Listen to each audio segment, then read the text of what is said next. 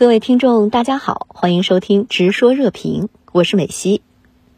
就在拜登与普京即将举行元首峰会前夕，俄方不仅怀疑美俄之间能在这次会议上达成一个共同声明，而且扬言将会出台一系列让美方感到难受的方案。那么，这是否意味着美俄关系前景不妙呢？我认为，仅仅据此就断定美俄元首峰会与美俄关系前景不妙，显然是为时过早。拜登与普京在即将举行元首峰会前相互放狠话，一方面是演给各自国内看的。是为了安抚国内的民族主义情绪，另外一方面，这是为了在谈判前向对方提高要价，以为自己争取更多的国家利益。具体来讲，就是普京在已经得到拜登递过来的一个超级大的胡萝卜，也就是美方已经豁免了对俄德之间百溪二号项目的制裁措施之后，还想通过会前施压与漫天要价的方式。让美方不仅不能够对俄罗斯追加新的经济制裁，而且还要取消以往的经济制裁。而俄罗斯方面之所以敢于在会前向美方叫板，与开出非常高的要价，是因为普京非常清楚的知道，现在是拜登政府有求于他，在美方已经认定俄罗斯干预了美国大选，并且对美方进行了网络攻击的大背景下面。拜登之所以还要热脸贴上俄罗斯的冷屁股，主动安排美俄元首峰会，其目的就是为了联合俄罗斯来共同对抗中国，或者至少达成离间中俄关系、阻止中俄过度耗尽势头的这样一个目的。我们必须要承认一个基本的事实：近年来的中俄走近，跟我们两个国家同时受到了美国的战略挤压是有相当大关系的。在这种情况下，中国倚重俄罗斯的力量来制衡美国，俄罗斯把中国当成跟美国叫板与要价的筹码，实际上是一种非常自然甚至是本能的事情。而中俄因为美国的压力而走到一起，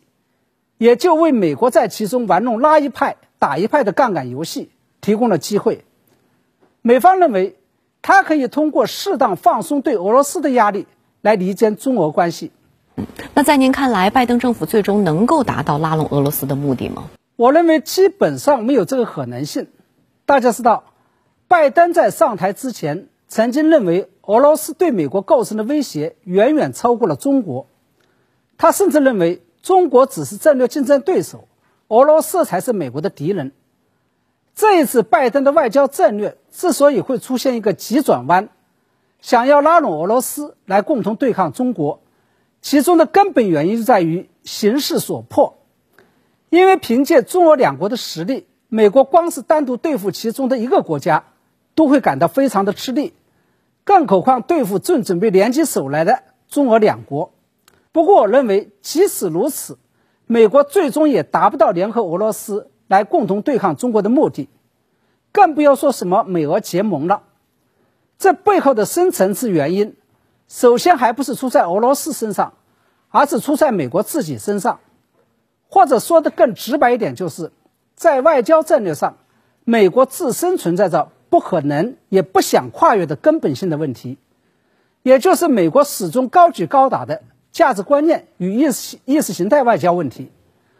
这是美国跟中俄都没有办法真正搞好关系的根源。正是因为价值观念与意识形态外交。美国必然就会介入中国的香港、台湾、新疆、西藏等问题，必然就会干涉中国的内政。同样，正是因为价值观念和意识形态外交，美国也就必然会阻止俄罗斯插手乌克兰局势，必然会介入克里米亚问题，必然会干涉俄罗斯国内所谓的人权问题。而价值观念与意识形态外交，又是美国绝对不可能会放弃的。而只要拜登政府，放不下价值观念与意识形态外交牌，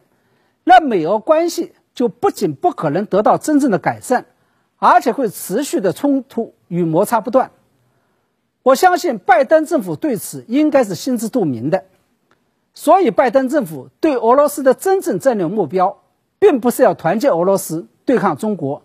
更不是要结盟俄罗斯，而仅仅是为了稳住俄罗斯，让俄罗斯不要跟中国走得太近。或者说得更直白一些，就是在美国与盟友一道对对付中国的时候，俄罗斯不要上前帮忙，只要保持观望就可以了。那面对美国伸出的橄榄枝，最终俄罗斯会做出什么样的反应呢？未来的中美俄三国又会形成一种什么样的关系？我在前面谈到了，美国不可能拉拢俄罗斯对抗中国，俄罗斯也不可能彻底倒向美国的怀抱。同样，我认为，俄罗斯也不可能彻底倒向中国，更不可能会跟中国结盟。这背后的原因就在于，中俄两国虽然各自尊重彼此的核心国家利益。中国不会在乌克兰、克里米亚与俄罗斯内政问题上说三道四，俄罗斯也不会插手中国的香港、新疆、台湾与南海问题，这是中俄能够维持友好关系的基础。但与此同时，我们也不得不承认，中俄两国既不存在共同的价值观念和意识形态，也不会在外交事务中打价值观念与意识形态牌，这也就注定了中俄之间不可能走到结盟的这一步。其次，中俄两国不仅都奉行独立自主的外交战略，而且都主张建立一个多极化的世界，尤其是中俄都想成为多极化世界中的一极。假如中俄结盟，是不符合这一外交理念的。第三，包括中俄两国在内的任何大国都有自己的国家利益需要维护，这也就注定了中俄之间既有合作的一面，也有竞争的一面。而对于俄罗斯来讲，在中美之间都保持适当的外交距离，是最符合俄罗斯的国家利益的，因为这样做既能从美国身上得到好处，也能从中国身上得到利益。我想，这就是俄罗斯外长拉夫罗夫早前公开表示，俄中之间不需要建立像北约那样的军事同盟关系，甚至俄中两国不会共同反制美国。俄罗斯对中俄现有的合作形态感到满意的原因，那么这也就意味着未来的中美俄三方将会长时间的维持这种不等边三角形关系。在这个过程中，俄罗斯或许一段时间内会跟中国走得近一些，一段时间内又会跟美国走得更近一些，但这种三角关系的本质不会发生改变，而这样一种关系。恐怕也是最为符合中国、美国与俄罗斯三方各自国家利益最大化这一目标的。